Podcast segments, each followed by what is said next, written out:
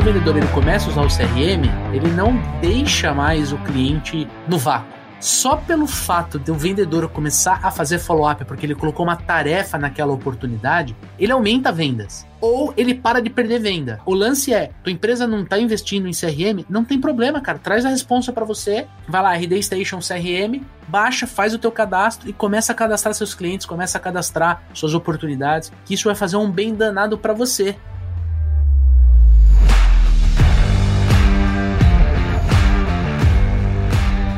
Olá, super vendedores, tudo bem? Estamos começando mais um Papo de Vendedor. O meu, o seu, o nosso podcast de vendas, feito de vendedores para vendedores. Você já me conhece, eu sou Leandro Munhoz e aqui comigo está ele, Daniel Mestre. E aí, pessoal, como é que tá essa força? Daniel Mestre, hoje temos um super convidado para falar sobre o relatório da pesquisa Panorama de Vendas, uma pesquisa feita pela RD Station, trazida pela RD Station para o mercado, para a gente conhecer um pouquinho daquilo que acontece nas operações comerciais das empresas, das pequenas e médias empresas brasileiras.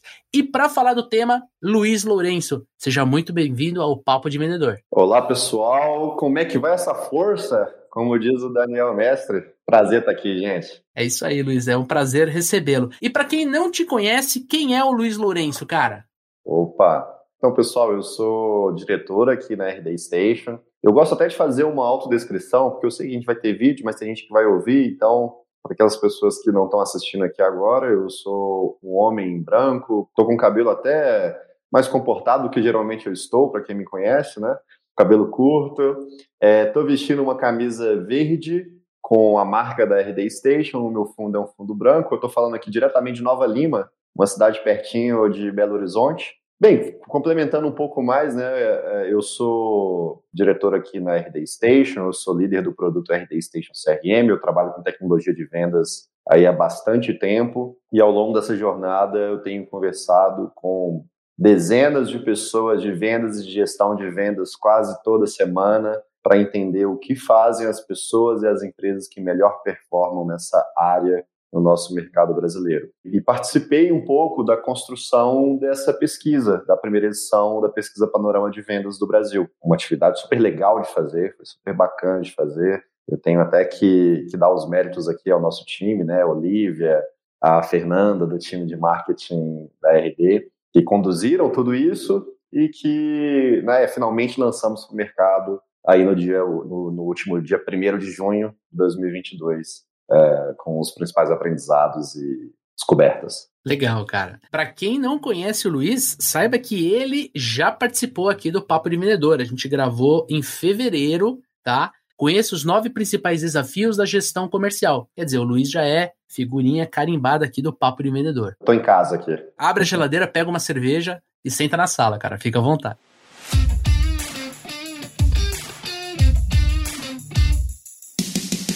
Este conteúdo é trazido para você pela RD Station. Hoje nós vamos falar sobre o relatório completo da pesquisa Panorama de Vendas. E a gente vai abordar durante todo o episódio temas de gestão de vendas, processo comercial, CRM e principalmente a necessidade de integrar marketing e vendas. Nós sabemos que esse conteúdo é muito importante e gostaríamos de convidar você para conhecer o relatório completo. Eu, Daniel Mestre e Luiz Lourenço temos certeza que você vai tirar insights poderosos para sua operação comercial a partir deste estudo. Então, o link está na descrição deste podcast. Agora, se você ainda não é gestor de vendas, se você é vendedor, tá ali dentro de um time comercial, quero te fazer um convite adicional. Baixe a pesquisa e encaminhe ela para o seu diretor, gestor, líder comercial, junto com o link deste podcast eu tenho certeza que você vai causar um baita impacto na sua empresa, na sua operação, e o teu gestor vai ver você sempre de uma forma muito positiva. Tamo junto?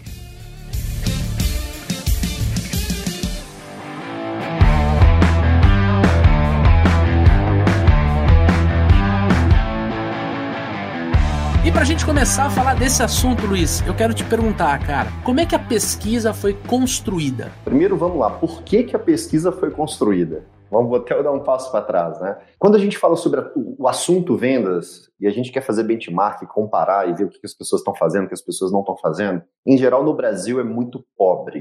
A gente tem poucas pesquisas sobre o assunto. A gente até tem algumas pesquisas por nicho, mas a gente não tem uma coisa genérica ou que consiga abranger a maior parte das empresas, especialmente pequenas e médias empresas do nosso mercado. Diferentemente, por exemplo, de um mercado mais maduro, por exemplo, o mercado americano, você tem muitas pesquisas disponíveis, você tem muitas pessoas falando sobre isso, você tem muito benchmark, você consegue ver a evolução do mercado. E para quem conhece a RD, a RD é uma empresa que ela busca muitos dados de mercado. A gente sempre olha para o que está acontecendo no Brasil e no mundo e tenta fazer igual ou melhor. E aí, quando a gente tenta olhar, poxa, vamos fazer um bench então com as vendas brasileiras, a gente não tinha um panorama de vendas no Brasil. Daí partiu, então, a nossa ideia de fazer uma pesquisa que cobrisse boa parte de nossas pequenas e médias empresas, nos mais diversos segmentos, nas mais diversas indústrias, em todos os estados de norte a sul do país, leste a oeste. E aí sim, e aí a gente lançou é, um questionário com algumas perguntas que foram respondidas por mais de 1.600 pessoas, o que é uma amostra estatística bem relevante, se a gente parar para pensar. 1.600 pessoas de todos os estados do país, com empresas de todos, de diversos segmentos, de todos os portes e maturidades. Eu acho que isso é legal para a gente ter uma visão bem é, global do que está acontecendo, bem ampla do que está acontecendo em vendas no nosso país. E assim, eu gosto de reforçar a palavrinha benchmark, né? É você conseguir analisar empresas como a sua, que estão nesse mercado e que às vezes você não tem como acessar uma informação. E esse, para mim, foi um dos diferenciais da pesquisa. Eu até estava com ela na tela aqui, benchmark por segmento. Então você vai de agência de publicidade, consultoria e treinamento, que é o caso dos supervendedores, até serviços em geral, tecnologia, indústria. Cara, então eu, consumindo a pesquisa, eu consigo enxergar como é que tá o departamento comercial dentro de diversos temas que a gente vai falar aqui no episódio, dos meus, entre aspas, concorrentes, no mercado em que eu atuo. Cara, isso foi uma baita sacada, viu? Sim, você, né, dependendo do seu cliente ali, você consegue ver em que ponto que você está à frente, que ponto que você está atrás, o que a gente tem que evoluir, o que a gente tem diferencial. É, de fato, esse benchmarking é o bom ponto de partida para boa parte das empresas. Legal. E teve algum objetivo específico que você queria analisar com a pesquisa? É, ou você queria realmente fazer um panorama, ter ali uma visão geral para depois aprofundar? No final das contas, o que, a gente queria, o que a gente queria saber qual que é a maturidade em vendas do nosso mercado. E quando a gente fala em maturidade em vendas, entra um monte de coisa, né? Entra o quão nossas empresas são produtivas em, na, na, área de vendas, o quanto nossas empresas são uh, qualificadas em processos de vendas, quantas empresas têm processo de vendas, quantas empresas fazem um planejamento baseado em dados, enfim. Então, quando a gente fala de, vamos entender a maturidade dessa, dessa, dessa área de vendas no Brasil, quebra em um monte de caixinha, né? Que foi para onde a gente começou a fazer as perguntas e foi onde a gente começou a achar números bem interessantes, né? Quem baixou a, pesquisa ou quem né, puder baixar vai ver que tem algumas coisas que são bem interessantes quando a gente tenta explorar essa maturidade em vendas do Brasil, inclusive algumas coisas que parecem ser bem opostas, né? A pessoa fala uma coisa e na prática outra ou ela tem consciência da importância de alguma coisa, mas na prática isso não acontece. Enfim, e, e isso foi, isso tornou um pouco, na minha opinião, isso tornou a pesquisa até um pouco mais rica, quando a gente encontra esses gaps entre o real e o imaginário, né? Alguma coisa assim. Legal, cara. E ó, para quem tá ouvindo ou nos assistindo no YouTube, saiba que tudo o que a gente falar daqui para frente é em cima de dados, é em cima da pesquisa, é em cima daquilo que a RD Station descobriu. Então eu já queria trazer aqui um dos nossos principais temas. Gente, na visão de vocês, quais são os três maiores desafios das equipes comerciais? Na pesquisa, a gente traz um comparativo entre as empresas que têm alta, média e baixa performance. Então, eu vou citar um item 1 aqui, que as empresas que têm alta performance, 55% das empresas que têm alta performance, elas têm uma estrutura de vendas muito bem estruturada, com processos muito bem definidos. Então, né, falando como você comentou, Leandro, que a gente vai falar só em dados, com dados né, provados aqui pela pesquisa, acho que esse já é um ponto. Se 55% das empresas de alta performance têm estrutura e processos bem definidos, para mim esse é um grande desafio que a gente tem na área de vendas. Um segundo desafio que eu encontro aqui é um pouco do perfil do profissional de vendas. Isso também é mostrado na pesquisa, né? Que a maior parte das empresas acredita que as principais características do profissional de vendas têm relação com eles terem, por exemplo, uma boa skill de persuasão. Só que não é muito bem isso que a gente vê na prática nas empresas que estão performando melhor. Que aí já parte para uma questão mais analítica, por exemplo. Então, a mudança da característica do profissional de vendas, eu acho que é outro desafio. E eu acho que, né, tentando pegar um número que talvez tenha chamado mais atenção, inclusive a gente traz isso no início da pesquisa, que diz muito sobre previsibilidade. O, a pesquisa ela começa trazendo um número que 60% das empresas não bateram meta em 2021, mas 67% das empresas espera crescer de 10% a 50% é, no próximo ano. Me parece que essas 60% de empresas não vão conseguir chegar nesses 67% se eles continuarem fazendo exatamente a mesma coisa, que é o que a gente viu na maior parte das, das empresas que responderam à pesquisa. A maior parte das, das empresas ainda não tem processo bem estruturado, ainda apostam num perfil de profissional de vendas que não é, é o que performa melhor hoje, e a maior parte das empresas responderam à pesquisa não tem uma estrutura de dados bem estruturada.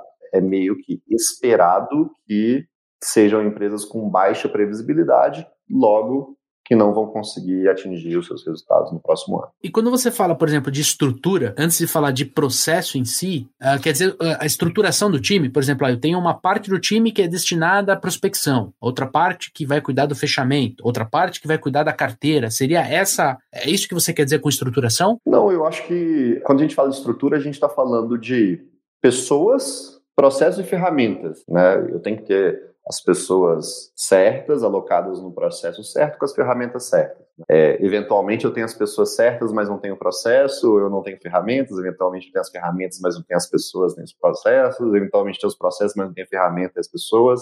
Quando eu penso em estrutura, eu penso pelo menos nesses três pilares aqui. Entendi. Pessoas, processos e tecnologia. Eu e o Dani, a gente interage muito com equipes comerciais no nosso dia a dia aqui no Supervendedores e a gente percebe muito quando a empresa não tem, isso é uma tríade, né? Pessoas, processos e tecnologia. Quando ela não tem uma dessas desses pilares, a equipe sofre muito. E chama atenção o lado profissional, porque eu preciso de persuasão para poder vender. Por quê? Quando a gente tem esse, esse resultado, isso me chamou muita atenção, vai muito pro lado de vendas é uma arte, né?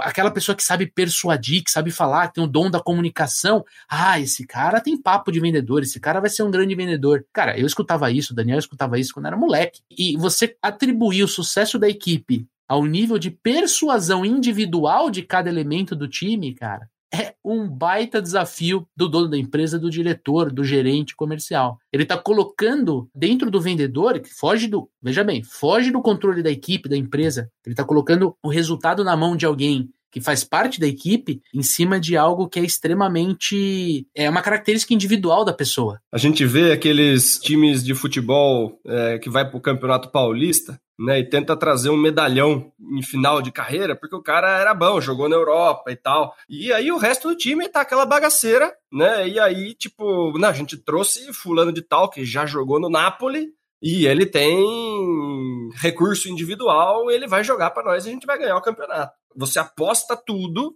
no talento individual, né? Só que o que, que acontece, né? É, lógico que é importante para o vendedor ter uma boa capacidade de negociação, ter persuasão. É lógico que isso é importante, né? A gente não está falando que não é, né? O, o, o difícil é as empresas depositarem toda a esperança em fatores individuais, né? E aí, tipo, você pode colocar o melhor cara do mundo para jogar num time ruim, a bola não chega nele, ele vai ter que voltar, ele vai ser bem marcado ali, né? E simplesmente não tem como ele se virar sozinho. Qual que é o grande lance, né? Quando a gente olha aqui o, o panorama, né?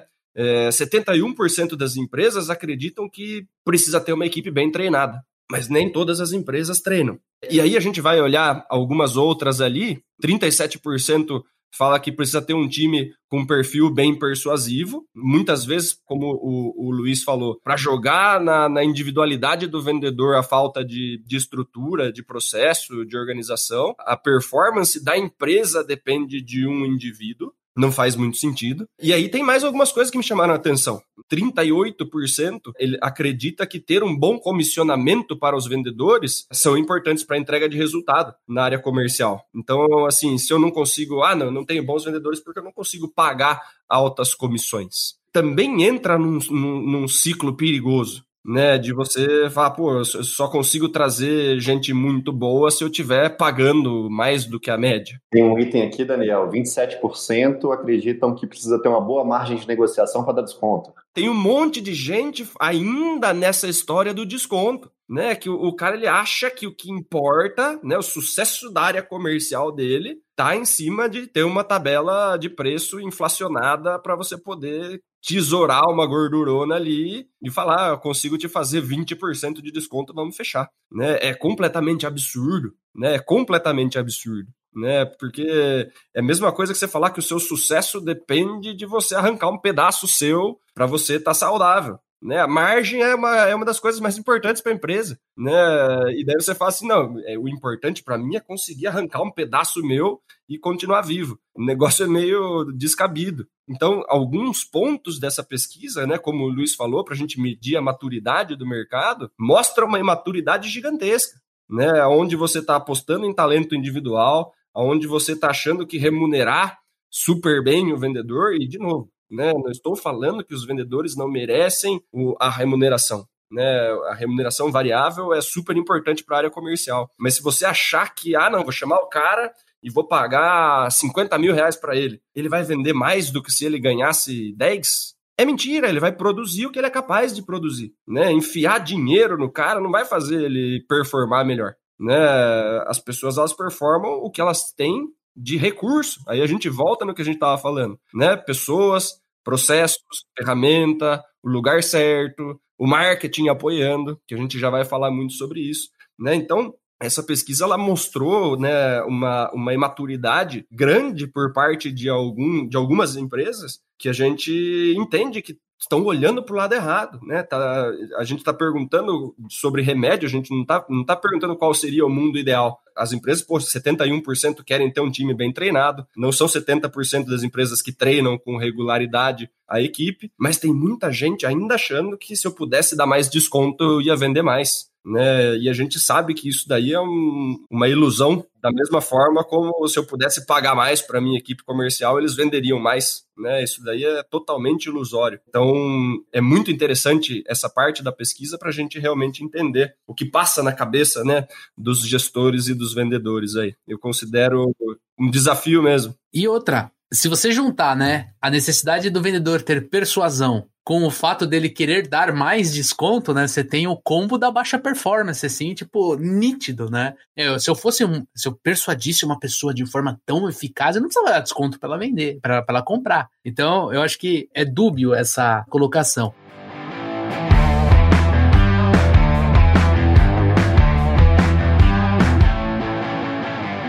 Aí a gente entra num outro tópico putz, eu acho assim que é um dos principais alardes, eu quero ouvir muita opinião de vocês. 60% das empresas não bateram as metas de vendas no ano passado. Aí eu quero trazer qual que é a importância da meta de vendas para a equipe e por que o gestor, o diretor, o dono da empresa e o vendedor precisa se concentrar em bater a meta? Por que, que a meta é importante? Né? A meta ela vai dar o norte do que, que a gente tem que perseguir. O principal ponto aqui e eu acho que a maior parte das empresas tem consciência da importância da meta, apesar de que eu conheço algumas empresas que também não têm meta, então uma coisa fica meio solta. É, acho que o principal ponto é como essa meta é construída, como essa meta ela é, como essa meta desce para as pessoas do time de vendas e se essa meta faz sentido.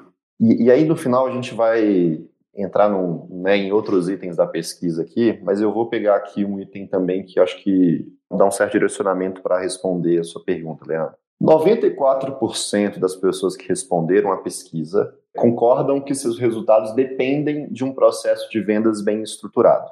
E acho que aqui já está uma coisa legal, porque de fato, para a gente conseguir traçar boas metas, é necessário ter um processo de vendas bem estruturado. Por quê? Porque desenhar meta não é ciência de foguete, né? Desenhar meta é uma regrinha de matemática simples aqui, não tem muito segredo. Se eu tiver um processo bem estruturado, essa matemática é muito mais simples de, de, de acontecer. Só que, apesar de 94% das pessoas que responderam entenderem que isso é importante para bater os seus resultados, para bater as suas metas, só 31% dos entrevistados dizem ter um processo de vendas bem estruturado, previsível, escalável e sustentável. Aí eu já começo a cruzar uns números aqui. Uhum. Exatamente. 60% das pessoas não bateram meta no ano. Por outro lado, 31% dos entrevistados são os que têm processos de vendas bem estruturados, previsíveis, escaláveis e sustentáveis. É de se imaginar que esses, esses 31% provavelmente tiveram melhor taxa de batimento de meta, por conta do não só de ter um processo, mas por ter previsibilidade. É eu colocar uma coisa ali na, na frente, né?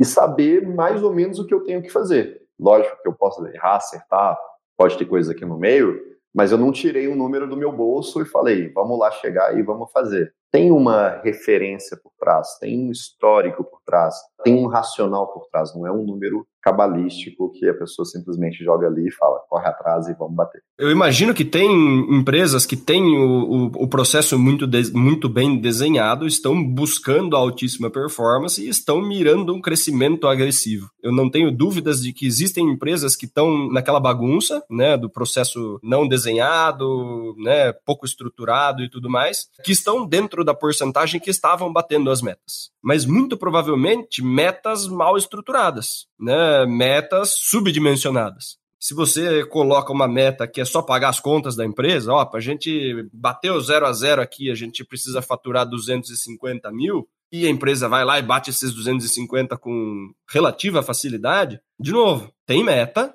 foi batido, não quer dizer que é uma empresa de alta performance, né? Porque de repente essa empresa tinha potencial, inclusive já tinha time né, com a quantidade de vendedores que tem, se tivesse um processo estruturado, playbook e tudo mais, essa empresa conseguiria vender 600 mil. E muitas das empresas que não bateram meta provavelmente estavam buscando ali um 20, 25% de crescimento é, frente ao ano anterior, ficaram no quase, né? Cresceram 19, cresceram 17%, tão em alta performance e caíram do número, né? Então, o, o lance do resultado, né, ele, ele é um pouco perigoso de olhar. Eu gosto de, de observar o desempenho. Existem empresas fazendo um trabalho maravilhoso, né, desempenhando muito melhor do que estavam desempenhando no ano passado e não bateram a meta, porque era uma meta agressiva. Né? E tem empresas que estão batendo meta com desempenho horrível porque a meta é subdimensionada. Então, quando a gente olha só para resultado, também tem um pouquinho de sujeira nesse negócio. Cada um escolhe meta do jeito que quer, né? Tem,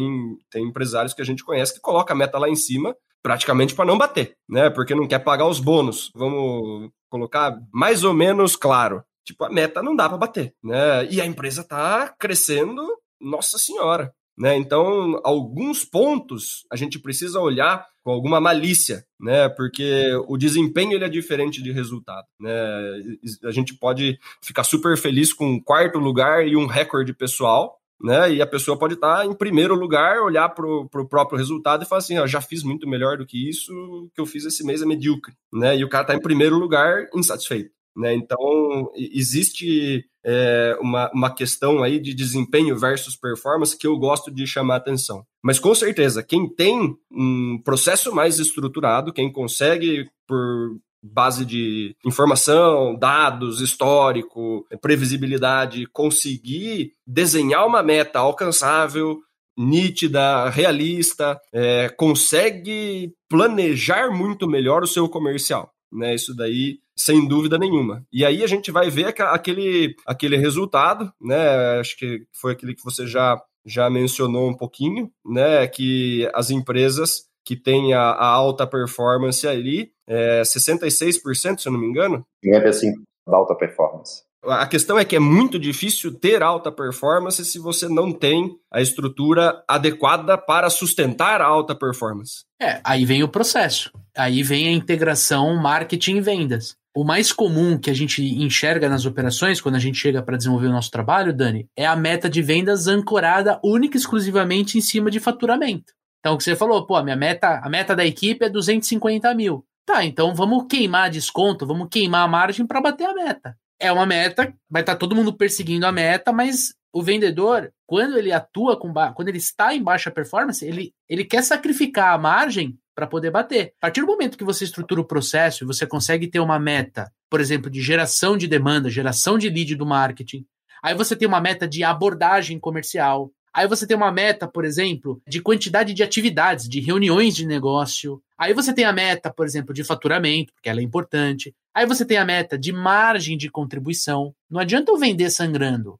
Eu preciso vender e vender bem. Esse é o meu papel de vendedor, de super vendedor. A gente bate a meta com prejuízo, né? Que é uma das coisas mais absurdas que existem. Faz o impossível para alcançar o número e era melhor não ter alcançado. Se a gente não tivesse alcançado, não tinha sangrado a empresa. A importância da meta, ela nasce justamente para dar essa clareza para o gestor, para o dono da empresa. Não é vender a todo custo. Às vezes você pode ter um cliente que está te sangrando, que está te prejudicando, mas você acha que ele é teu melhor cliente. Se você não tem essa visão sistêmica do, do da área comercial, analisar processo. Aí, para você fazer uma análise dessa, você precisa de ferramentas, você precisa de um CRM. Quando você fala de alcançar a previsibilidade, é você conseguir enxergar no dia 15 do mês se você vai ou não bater a meta do mês. Isso é um exemplo de previsibilidade. Eu olho no dia, por exemplo, 7 ou 10 ou 13 de junho, eu já sei se eu vou bater a meta do mês. Por quê? Porque eu estou olhando a quantidade de oportunidades que está nascendo do marketing, a quantidade de reuniões que o time está fazendo, a taxa de conversão de cada etapa do meu funil de vendas, eu já sei se eu vou bater ou não vou bater.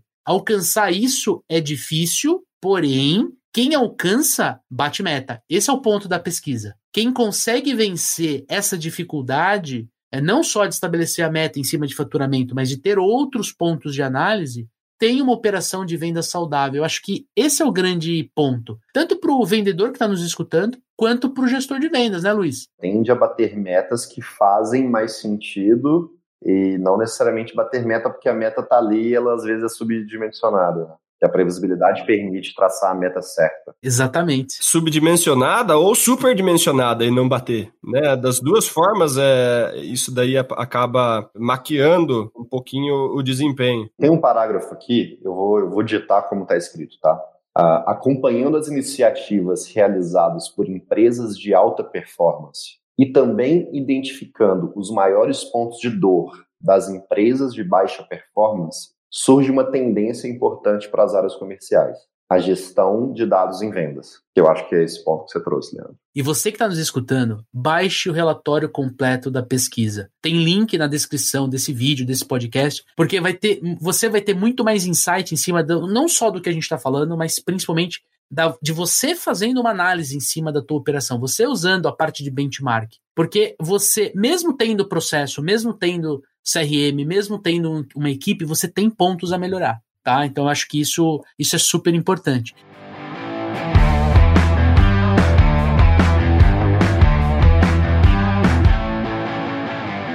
E queria emendar na próxima pergunta aqui. Né? A gente já está falando bastante sobre esse tema, mas eu queria trazer com mais clareza. Na visão de vocês, qual é o segredo das equipes comerciais de alta performance? Bem, acho que passa muito pela gestão de dados, eu acho que esse último item que eu comentei. Eu vou pegar um, um, alguns dados que foram respondidos pelas pessoas, mas uma coisa que, né, tentando trazer os pontos que eu acredito mais. Né? Em um dos slides aqui da, da, dos resultados, a gente pergunta quais iniciativas você considera que são as mais importantes para a entrega de resultados da área de vendas da sua empresa atualmente. E acho que o primeiro ponto, e eu acho que diz muito, né, ter uma equipe bem treinada.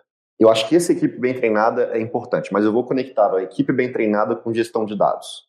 Porque muitas pessoas talvez não saibam exatamente o que é ter uma equipe bem treinada. Porque bem treinado pode ser números de treinamento, pode ser números de treinamentos, número de coisas que a gente faz.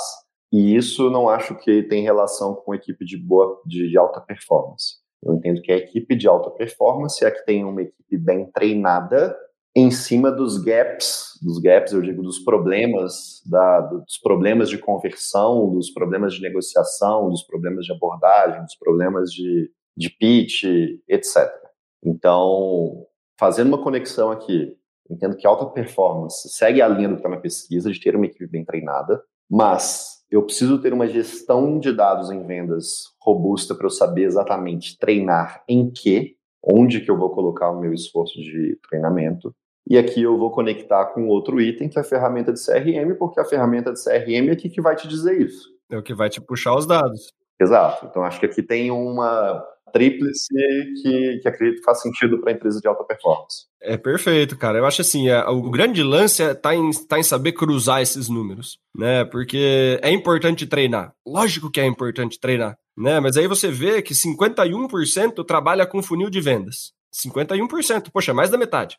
Só que esse número está no positivo. 51 trabalham com funil de vendas. Se você transforma ele no negativo, 49% não trabalha com funil de vendas e não sabe a taxa de conversão de uma etapa para outra. Né? E aí vai sempre naquela história. Né? Vai treinar o quê? A prospecção, porque a gente não consegue novos clientes, e fechamento, porque a gente não está fechando. Né? Sendo que eu tenho quase certeza que é no meio que está o problema. E, e, de novo, se você não tem o CRM, você não consegue fazer o perfil de cliente ideal da, da maneira correta. E aí o cara prospecta para cima de Deus e o mundo. Vai gastar bala, a, nossa senhora, vai atirar para tudo que é lado. Quando podia prospectar de forma mais inteligente. Né? Putz, 49% das empresas não tem um funilzinho básico para olhar. Né? Se você não consegue identificar em qual das etapas está o problema, você vai treinar o quê? Fica um treinar por treinar, né? E aí sobe custo, né? Porque treinamento é uma coisa que gera custo, né? Aí sobe a meta de novo, né? Porque aumentou o custo da empresa. Então tem uma, uma sequência de coisas aí que acaba dificultando né, a gestão comercial. Né? Se o gestor não tem um mínimo de dados, né, como o Luiz estava falando, não tem um CRM para gerar um relatório, por mais simples que seja, o que, que, ele vai fazer. Né? Se cada um da, da, da equipe comercial está trabalhando de uma forma, né, empresa sem processo, o que, que eu vou fazer com o meu time? Como que eu vou treinar se cada um joga de um jeito? Fica um negócio absolutamente solto. Né? E aí é lógico né, que 37% vai falar que o importante é ter um cara negociador e persuasivo, porque esse cara tá carregando meu time nas costas né? Porque o resto não performa. Cara, ou é apenas aquilo que você consegue enxergar. Exatamente. Porque quando você tá com uma equipe que não tem processo, não tem CRM. Destaca talento individual, é lógico. Isso. Então, o, e outra, o gestor ele fica muito colado naquele vendedor ou naquele grupo de vendedores que está no momento de negociação. Então, eu vou chamar o Luiz, que é meu gestor, quando eu estou, por exemplo, negociando com o Daniel e depois negociando com a Olivia, depois negociando com a Gisele. Então, ele olha para mim e vai falar assim: não, Leandro precisa de um treinamento de negociação. Só que ele não consegue enxergar a quantidade de oportunidades que eu perdi até chegar no Daniel, na Olivia e na Gisele. Nem mais do que isso, né, Lê? O grande lance, a gente olhou de novo ali no resultado da pesquisa, é o negócio de negociação de preço, né? De margem para dar desconto. Se você não identifica a necessidade corretamente, você vai sofrer muita objeção de preço, né? E aí, toda desculpa de vendedor que não bate meta, qual que é, Leandro? Ah, tava caro. Ah, o cliente não tá com dinheiro. Aí a única coisa que eu, como gestor, quero é ter margem para dar desconto, bicho. Né? Agora pergunte, se tivesse margem para dar desconto, ia vender? Sem ter um levantamento de necessidades adequado, sem ter um perfil de cliente ideal desenhado, né? Muito provavelmente essa empresa ia fechar com um concorrente organizado, né? Que consegue agregar valor, vai pagar mais caro, inclusive, numa empresa que tem o processo desenhado, que tem o playbook, que consegue fazer todo o processo agregando valor. Deixa eu só pegar uma coisa aqui que o Daniel falou, e eu não falei anteriormente, mas você falou agora na última palavra, né? Eu acho que é um número bem discrepante, tá? Que só 16% das, das empresas que responderam à pesquisa têm um playbook de vendas bem desenhado. Então, vou fazer o exercício que você fez, Daniel. Então, 84% das empresas não têm um playbook desenhado, né? Isso também eu acho que gera um. Aí também vai escalando o problema, né? Se eu não tenho um playbook e eu não tenho CRM, cada um faz o seu jeito, aí eu uso um determinado profissional de vendas como meu, minha referência para fazer alguma coisa, e aí eu ajudo um grupo de pessoas, mas pô, tem um outro time inteiro que fazendo outra coisa que não tem nada a ver. Aí você não consegue traquear se o problema está ali ou aqui ou lá, porque você já perdeu completamente o controle da, da sua operação. Exatamente. Eu vou trazer um exemplo para o amigo ouvinte para ilustrar. A gente desenvolveu um trabalho num cliente aqui dos Supervendedores, que olhando o CRM dele, a gente descobriu que, eu vou arredondar os números, que tinham 400 oportunidades parada na etapa de entrar em contato. Sendo que na etapa de assinatura de contrato, ali de validação da compra, você tinha duas pessoas, você tinha duas empresas. E aí, fazendo uma leitura do funil, né? Então você tinha a primeira coluna de prospecção, ali que o marketing entregava lead e o vendedor fazia prospecção, e depois vinha a coluna de abordagem. Aí tinham três colunas que era justamente levantamento de necessidades, reunião de apresentação de propostas, negociação, e aí vinha a assinatura do contrato. Se você analisasse as taxas de conversão da coluna de levantamento de necessidades até contrato eram taxas saudáveis. Agora, quando a gente olha o funil, com, por exemplo, 30 oportunidades, 30 oportunidades em levantamento de necessidades e 400 em abordagem, você tem aí um estrangulador do teu funil. Não é que o teu time precisa persuadir mais o teu cliente, dar mais desconto, negociar para vencer. Não, não é. Cara, teu time precisa treinar a parte de abordagem comercial. Ou você precisa de mais uns quatro vendedores, né, Lê? Também, essa leitura, né? Quando a gente olha para uma equipe de alta performance, o gestor, o dono da empresa, ele consegue enxergar isso muito rápido. Daí ele treina. Pode ser que tenha necessidade de um treinamento de negociação? Sim, mas ele tem que enxergar dentro do processo que a equipe está com essa deficiência. Quando ele tem uma abordagem, que nesse cliente que a gente atendeu, quando ele tem um problema na abordagem, ele precisa cuidar da equipe para a equipe fazer uma abordagem melhor, trabalhar melhor o telefone, trabalhar melhor o WhatsApp, trabalhar melhor o e-mail para ele conseguir destravar essa essa trava que tem no funil. E para mim, dentro de é, é, segredo das equipes comerciais de alta performance, tem um outro fator que eu queria trazer aqui para nossa discussão, que é o fato deles dividirem um pouco o papel do vendedor. Né, dele ter, por exemplo, uma pessoa, ou às vezes um conjunto, uma equipe, para fazer prospecção então são equipes que trabalham em conjunto com o marketing, mas eles cuidam da prospecção de novas contas, de novos clientes. Eles conseguem levantar a oportunidade para um vendedor,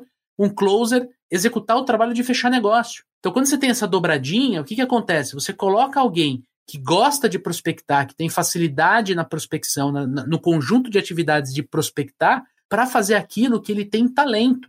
Você põe, em outras palavras, o goleiro para defender o gol. Você não põe o goleiro para marcar o gol lá na frente como atacante. Você distribui melhor a tua equipe. Então, o gestor, óbvio, eu citei a parte de prospecção, os hunters têm os, os closers que vão cuidar do fechamento, e você também pode ter vendedores muito bons de gestão de carteira, que seriam os farmers. O cara que faz gestão de carteira, talvez ele não seja a pessoa necessária ou ideal para fazer fechamento numa primeira venda, mas o cara pode expandir o cliente, ele pode treinar o seu cliente a usar melhor o teu produto. Quer dizer, se a gente pega tudo isso que nós falamos e organiza melhor a equipe, junto com o processo, junto com ferramenta, você alcança alta performance. E não vai ser sorte, não vai ser o mercado que virou, não, porque agora o governo, o dólar. Não, não, foi você agindo em cima do time, você agindo junto com os vendedores para alcançar alta performance.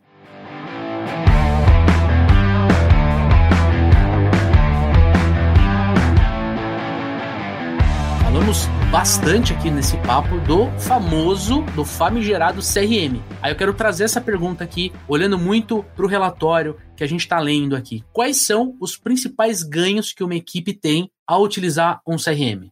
A gente pergunta isso para as pessoas que usam, né? Então acho que a gente pode usar o que elas, o depoimento dessas pessoas, né? Então, para quase 78% das empresas que utilizam CRM, o principal ganho tem relação com ter visibilidade das atividades dos times de vendas. Para 76% das pessoas, melhora a gestão dos leads, a gestão das oportunidades de negócio.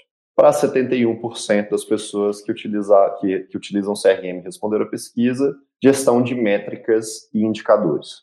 Se eu pudesse simplificar aqui essa história, né, a gente já falou um pouquinho sobre, sobre isso, mas eu acho que o CRM ele tem um benefício claro para o profissional de vendas e um benefício claro para a pessoa de gestão de vendas. Se eu pudesse falar aqui para a pessoa de, de vendas, é que ela nunca, não, não perde um cliente de vista, ela não perde contexto das negociações que ela tem e ela fica mais próxima do cliente. Ela tem gatilhos para ficar mais próximo de um cliente, fazer um acompanhamento melhor. E sobre a ótica da pessoa de gestão de vendas, Bem, aqui a gente pode extrapolar para várias coisas, mas tentar, acho que o CRM ajuda essa pessoa de gestão de vendas a saber o que está dando certo para eu conseguir replicar e acelerar e colocar mais investimento e etc e tal. E também saber o que está dando errado. E talvez o que está dando errado é mais importante do que saber o que está dando certo. Porque se eu sei o que está dando errado, aí eu posso puxar treinamento, eu posso puxar, contratar mais três vendedores para dar vazão para uma coisa, eu posso contratar um SDR, eu posso contratar uma agência de marketing, aí eu posso ter vários acionáveis. Então, eu entendo que o benefício das empresas que utilizam CRM é, giram em torno desses benefícios para o profissional de vendas e para o profissional de gestão de vendas. Ô Dani, é difícil a gente falar alguma coisa depois que o Luiz fala, né? O cara criou o maior CRM do Brasil. ele, em dois minutos, ele resumiu a resposta, cara. Sensacional, é, Luiz. Mas eu vou olhar aqui de novo para a pesquisa, cara, né? E os dados aqui de principais motivos de perda, né, das vendas. 44% preço. Ok, a gente sabe que a principal desculpa de vendedores que não vendem é preço. Né? Eles não vão colocar não conseguir agregar valor suficiente na mente do cliente, eles colocam preço. Né? Então, o que mostra de novo, né? Beleza, é preço, é preço, mas estamos vendendo? Se a gente está vendendo, tem empresas que estão comprando. Né? Se a gente está dentro da faixa dos concorrentes e tal, não é preço, cara. Né? Então tem algumas análises aí para fazer, né? 39%, né? 39,5%, quase 40%, ausência de resposta do cliente, como o Luiz falou. A gente olhar para o que está dando errado para ver se a gente corrige, né? 40% dos leads gerados são perdidos porque eles não respondem à equipe de marketing, à equipe de vendas. E aí a dúvida fica: como está a abordagem inicial? Né? Porque se minha abordagem é uma abordagem fraca, né? Se minha abordagem é uma, uma abordagem desinteressante, se minha abordagem é uma abordagem automática, é muito natural que o cliente não vá dar bola para você mesmo. E aí, 40% dos leads faz vezes o custo do lead aí, Leandro, e me diga quanto foi desperdiçado de dinheiro em cima de 40% dos motivos de perda das empresas do Brasil. Imagina a quantidade de dinheiro que foi para o Zuckerberg, que foi para. E a gente não converteu em venda, né? Aí tem uma questão de leads desqualificados, né? 32%, 30% para concorrentes, e daí lá embaixo, né? 12% falta de flexibilidade na negociação, né? Que somados aos 44% de preço, entra naquela história do, da galerinha que acha que a baixa performance está em falta de gordura para a gente poder negociar. Né? Então, de novo, né, sabendo os motivos de perda, a gente consegue fazer ações muito específicas né, de treinamento. Você não precisa de 40 horas de treinamento para resolver é, os principais motivos de perda. Né? Se você souber os principais motivos de perda e você fizer treinamentos muito específicos, curtos e depois o gestor pegar em roleplay, né, empoderamento e playbook de objeção, esse número tende a cair drasticamente. Tem um exemplo clássico, tá? Por exemplo, você olha para a equipe, uma equipe maior, 10, 15, 20 vendedores, você vai ter, olhando os motivos de perda individual, você vai ter uma intersecção dos motivos de perda na galera que está ocupando ali do meio para baixo.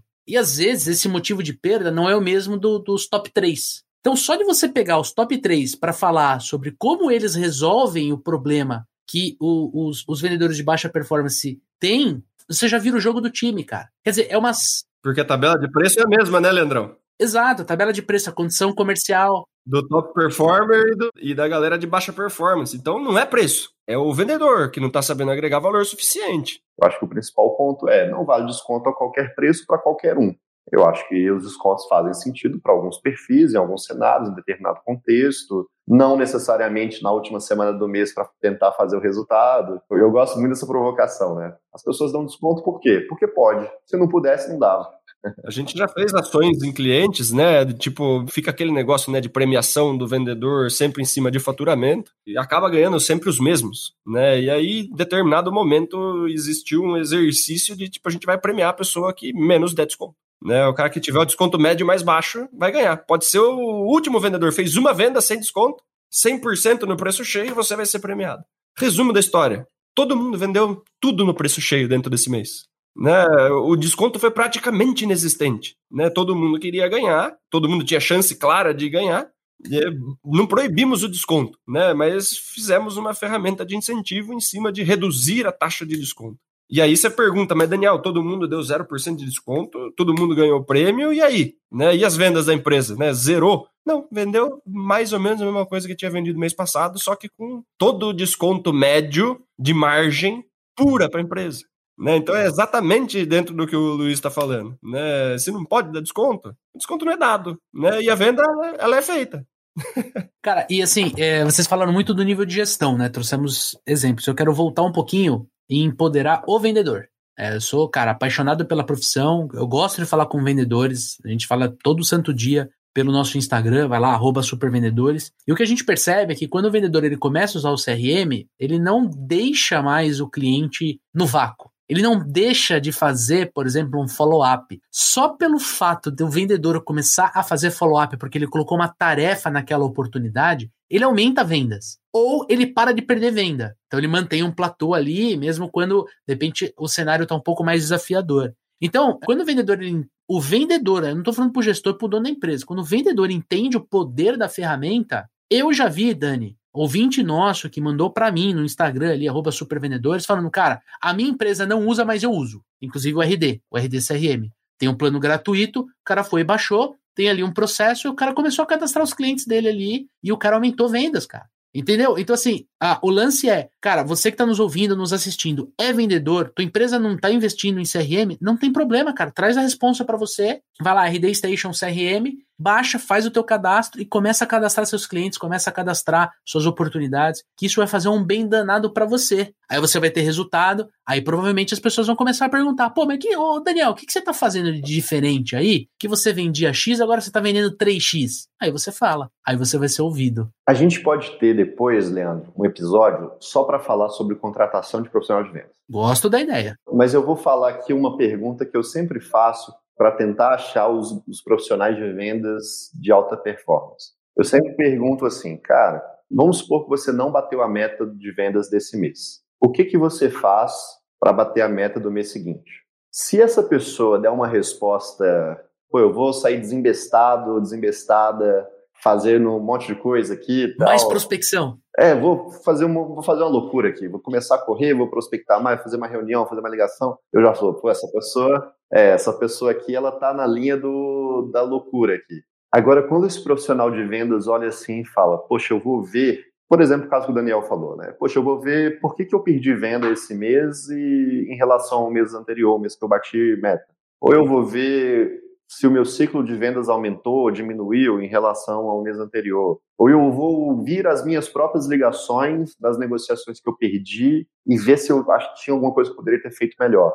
Vou pedir feedback para o meu gestor. Isso. Então eu começo a, a ver as características desse profissional que eu já categorizo um lugar mais especial aqui na minha contratação. E, de novo, isso só acontece nas pessoas que têm vivência com CRM. Não tem como. Uma pessoa que não tem CRM, que se vira com um papelzinho em cima da mesa, com uma pilha de cartão de visita, uma agenda, uma planilha, ele não consegue me dar esse nível de resposta. Perfeito. Baita sacada e vamos agendar esse programa aí sobre contratação, que isso é uma boa ideia, né, Dani? Com certeza, com certeza. Aqui, ó, vou dar um spoiler de um episódio que vai acontecer, viu, gente? Manda bala. Teve um RD Summit que acho que foi o último de 2019. Para quem não conhece o RD Summit, o maior evento de marketing e vendas da América Latina, e esse ano volta a ser presencial, inclusive.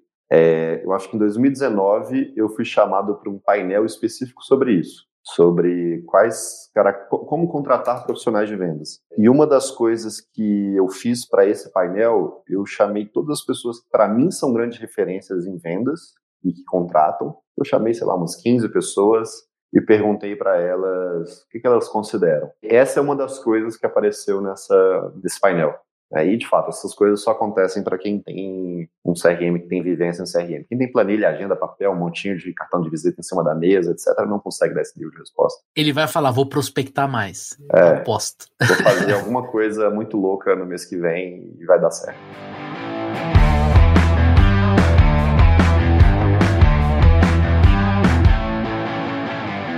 E Luiz, falando de prospecção, falando de aumentar a carteira, falando de buscar novas fontes para conquistar uma carteira maior, para bater meta, eu quero perguntar, na tua visão, cara, por que, que as áreas de marketing e vendas elas precisam cada vez mais estar integradas? Boa pergunta. Acho que isso aqui é importante a gente dar um certo contexto histórico até para a resposta ser melhor, tá? Bem, as coisas começam a se conectar, né? Isso, isso responde também por que, que a gente aposta mais em profissionais de, que são altamente persuasivos em vez de pessoas que são mais técnicas, tá? Vamos colocar isso num espaço de tempo que até alguns bons anos atrás, vamos colocar até uns 15 anos atrás, com segurança, o que era o time de marketing e o que era o time de vendas. Time de marketing era um time que produzia materiais internos, flyer, comunicação interna, folder, papel timbrado, fazia esse tipo de coisa e fazia anúncios em canais de massa. Jornal, revista, rádio, televisão, qualquer coisa assim distribuição de folder na rua, qualquer coisa que não era muito segmentado, mas que atingia um volume alto de pessoas. E o profissional de vendas, que trabalhava em outra sala, outro quartinho aqui totalmente separado, ele recebia esses materiais e quem chegasse para essa pessoa, eu tinha o papel de persuadir essa pessoa. Por quê? Porque essa pessoa não tinha muita informação do que estava acontecendo. Ela pegou aquilo ali, foi impactada por um material X, resolveu ligar para essa empresa, e como essa pessoa não tem uma grande referência do que está acontecendo no mercado, no máximo ela vai conhecer uma ou duas pessoas que vendem aquilo, é papel do profissional de vendas pegar aquele negócio, pegar o folder que o time de marketing mandou e convencer aquela pessoa a fazer um fechamento, fazer uma venda persuasiva. Isso de algum, de, durante algum bom tempo funcionou, né? Acontece que isso começou a mudar. Que a pessoa que antes ela só recebia marketing lá na rádio, ela começou a ter acesso a computador e a internet, a celular e WhatsApp e, Instagram e busca no Google e no busca no Google ela busca todas as informações que ela precisa e a jornada de compra dessa dessa pessoa ficou bem mais longa. Em vez dela ser simplesmente impactada e falar, opa, vou comprar o produto serviço X, ela começou a buscar antes aqui na jornada o que, que ela precisa, qual é o problema que ela tem, é, como que ela resolve uma coisa, aí ela cai num artigo, ela cai num blog, ela joga num grupo do WhatsApp, WhatsApp, amigos, o que, que vocês fazem, o que vocês recomendam, e aí ela vai consumindo outro material, e depois ela vai buscar no Google, e no Google ela acha um monte de empresa, aí ela abre uma conversa com cada uma dessas empresas, e assim por diante, até que ela chega lá no profissional de venda. Como essa jornada mudou, as áreas de marketing e vendas também devem mudar para encarar esse novo perfil de essa nova jornada de compra. Se o profissional de vendas e o de marketing não conversam, se eles não estão alinhados, sincronizados, não estão conversando, na verdade o que eu estou fazendo é uma coisa que não vai encaixar muito bem. Eu vou, talvez o meu marketing, vou dar um, vou dar um cenário aqui, que é o cenário que eu mais encontro, tá, inclusive. Eu tenho um time de marketing que trabalha essa jornada, e eu mando isso para o profissional de vendas e o profissional de vendas simplesmente não conecta com aquilo tudo que marketing trabalhou. Como o profissional de vendas não conecta com aquilo que foi trabalhado em marketing, é muito mais conveniente para o cliente e para o concorrente número dois, que está logo abaixo no Google, que não custou mais do que cinco segundos da vida dele, mas conectou direto com a dor dele. Já, esse cara já entendeu, esse cara já sabe o que eu estou querendo. Então eu não vou conversar com o Leandro, que está viajando aqui de me empurrar um negócio que não tem nada a ver, e vou conversar com o Daniel, porque o Daniel já entendeu que eu estou com um problema X, porque eu busquei o material Y, e eu converti aqui agora, ele me ligou nesse exato momento, na hora que eu estava buscando, lendo aqui o site da empresa, ele me ligou, me oferecendo o produto que eu queria, é muito mais conveniente, muito mais fácil para esse cliente comprar. O, o, perfil de, o, o perfil de profissional de vendas persuasivo não vai ganhar do Google, por mais persuasivo que ele seja. Porque o Google vai ter todas as informações, talvez muito mais do que esse profissional persuasivo vai ter sozinho. Então faz muito mais sentido eu ter marketing e vendas em sintonia e garantir que as minhas ações aqui estão sendo bem interpretadas pelo meu time de vendas, que está fazendo a abordagem certa, a conversão correta, é, colocando o produto que resolve uma dor de um cliente que, é que ele começou a pesquisar muitos anos antes, do que um vendedor persuasivo que vai tentar empurrar aquilo ali e muitas vezes perde o time da negociação. No final das contas, ter marketing e vendas é, em, em sintonia permite que as empresas tenham um crescimento que seja mais previsível. Eu consigo crescer o meu resultado em receita, em vendas, com uma previsibilidade maior, porque eu sei exatamente quem está entrando no funil, qual que é a dor que ele está querendo resolver e como que vai ser essa conversão lá na ponta, sem apostar em talento individual de ninguém. O fato de serem áreas que precisam é, uma alimentar a outra. Então, o vendas, ele tá lá o tempo inteiro conversando com o cliente, né? Tá entendendo dor do cliente, né? Cara, se todos os meus clientes estão com a mesma dor, marketing faz uma campanha assim, ó, você tá com essa dor aqui, vem falar com a gente. Porque às vezes o marketing tá olhando para produto, Né? O marketing tem uma tendência a olhar mais para produto, ele está mais próximo da área de, de desenvolvimento de produto. E fala assim: olha, esse produto aqui ele faz tal coisa. Daí você fala assim: pô, vamos fazer um anúncio em cima de tal coisa, de característica do produto. E você joga um anúncio de característica do produto ali, né? Sendo que isso daí talvez não conecte com ninguém né? E os vendedores sabem qual é a dor. E daí você fala, cara, faz assim, atrai a galera, né? O pessoal que tá comprando, todo mundo tem essa dor aqui, faz um anúncio específico para essa dor que vai vir mais gente que a gente quer. É, se as áreas não se conversam, de repente o marketing tá atraindo um tipo de pessoa e eu tô usando uma, uma abordagem completamente diferente do anúncio que impactou essa pessoa. E aí parece que são empresas diferentes. Porque você pode usar a mesma coisa para né, diversas funcionalidades. E aí o negócio fica descasado, né? Daniel, deixa eu colocar no, no espaço-tempo de novo aqui, que eu acho que vai, vai conectar com o que você está falando. Né? Então, acho que o primeiro momento ali era marketing e vendas totalmente diferente. Marketing trabalhava com uma coisa aqui, vendas trabalhava com outra coisa aqui, mas nos trancos e barrancos isso aqui funcionava muito bem. Quando o mercado começou a mudar, as pessoas começaram a ter acesso a mais informações, é, né, digitalização das empresas, aconteceu um cenário que marketing era um grande gerador de demanda para vendas. Então trabalhava meio que no volume de leads mesmo. Então, cara, vou jogar lead para dentro. Joga lead, joga lead, joga lead, joga, joga lead, enche o pipe da, enche o funil de venda das pessoas, e o time de vendas ali se virava como dava e, e fechava. Só que, de novo, esse modelo aqui não é um modelo mais eficiente. Trabalhar só no volume não responde muita coisa. Então, quando eu tenho essa troca, eu sei o que marketing está mandando, vai para vendas, vendas volta essa informação para marketing, marketing volta refinado de novo, aí vendas refina de novo, vai qualificando e vai melhorando pra caramba o trabalho de marketing. E facilitando o trabalho de vendas, né? E facilitando o trabalho de vendas. Então, por exemplo, às vezes é, é bem comum essa conversa, né? O profissional de vendas fala: Poxa, o marketing está me entregando aqui oportunidades que não estão boas. Só bola quadrada. Beleza, mas o que é bola quadrada? Se você me dá aqui exatamente o que você está chamando de bola quadrada, poxa, essa característica, esse perfil, as pessoas estão precisando disso, estão buscando aquilo. Se eu tenho essas informações, eu volto isso para marketing e falo, marketing, essa, essa, essa essa informação está chegando quadrada para mim. Trata essa informação de alguma forma aí. Aí eles melhoram copy, melhoram anúncio, melhoram conteúdo, é, colocam mais alguma coisa ali no fluxo de automação e mandam isso de novo para vendas. Aí vendas já não pode dar aquela desculpa que isso aqui não é bom, porque já, já mudou a qualificação, né?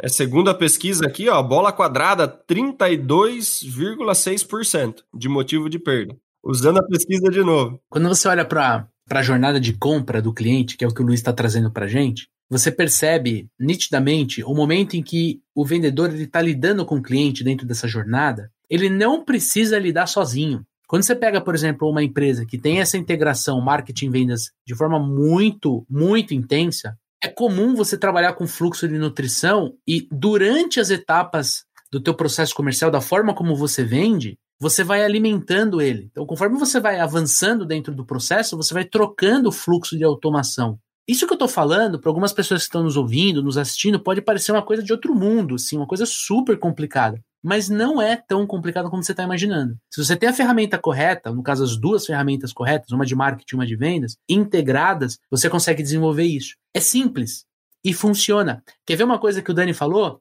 Quando você está dentro de proposta de valor, né, a pessoa você já apresentou a proposta de valor para o teu cliente, você pode ter ali três, quatro e-mails só de quebra de objeção.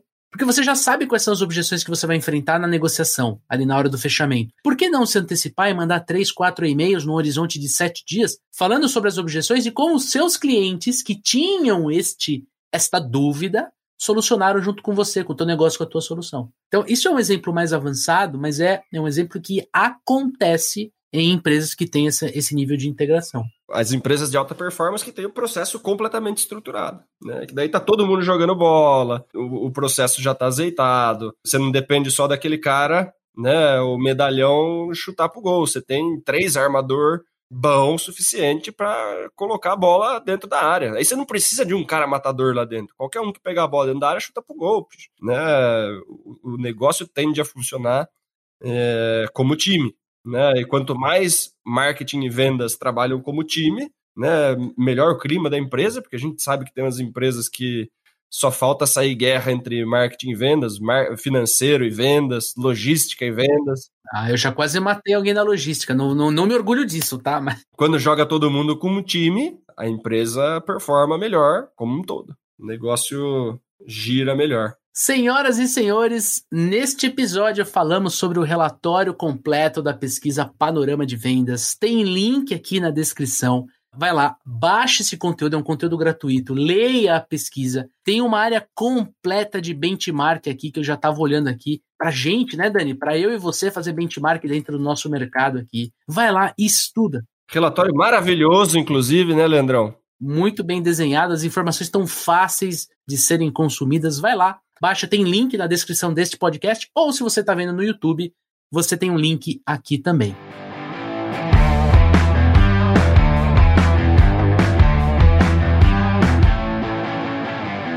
Luiz, conta pra gente, o amigo ouvinte que quer se conectar com você, como é que ele pode te encontrar? Pode me encontrar no LinkedIn, busca lá Luiz Lourenço, eu aceito todo mundo, respondo todo mundo, mando mensagem para todo mundo. Geralmente eu sou bem rápido, inclusive. É, vai ser um prazer aí conversar com todos vocês. Aproveito é, para conhecerem também a RD, para quem não conhece, rdstation.com, é, a plataforma de automação de marketing e a plataforma de automação de vendas líder no Brasil. E é, aproveitem a pesquisa, aproveitem as respostas, né? Espero que seja muito rico para vocês aí também. E ó, você que está nos ouvindo, meu, vem trocar ideia com a gente no Instagram. Tira um printzinho ali, posta no seu story, marca arroba supervendedores, marca também o perfil do Luiz. Luiz, qual que é o teu Instagram? Luiz J. Lourenco. Luiz J. Lourenco. Legal, marca ele para a gente poder trocar uma ideia com você que está aí do outro lado nos ouvindo. Terminando mais um episódio, ficamos aqui com nossa boa e velha saudação, pedindo para vocês críticas, sugestões, xingamentos, sugestões de pauta, sugestão de convidado. Manda pra gente tudo aí no arroba supervendedores pra gente poder criar né, mais conteúdo, trazer mais convidados, mais episódios que sejam pertinentes aí para a nossa audiência. Maravilha? É isso aí. E você que está nos escutando no Spotify, vai lá no Papo de Vendedor, já aproveita para assinar o nosso canal. E ali tem como você classificar o nosso episódio. Ali você pode dar uma nota pra gente. Daniel Mestre, quantas estrelinhas este episódio merece? Só no caso desse episódio, eu acho que são cinco estrelas, Leandro. Cinco estrelinhas, clique em cinco estrelinhas, isso ajuda a propagar a informação, o Papo de Vendedor, este conteúdo dentro da plataforma Spotify. Se você está assistindo no YouTube, já aproveita para curtir, compartilhar, se inscrever no canal, fazer tudo aquilo que todo youtuber pede para você fazer. Semana que vem, segunda-feira, 7 horas da manhã, episódio novo no ar, um episódio super especial que eu tenho certeza que você vai gostar. Forte abraço, boas vendas e sucesso!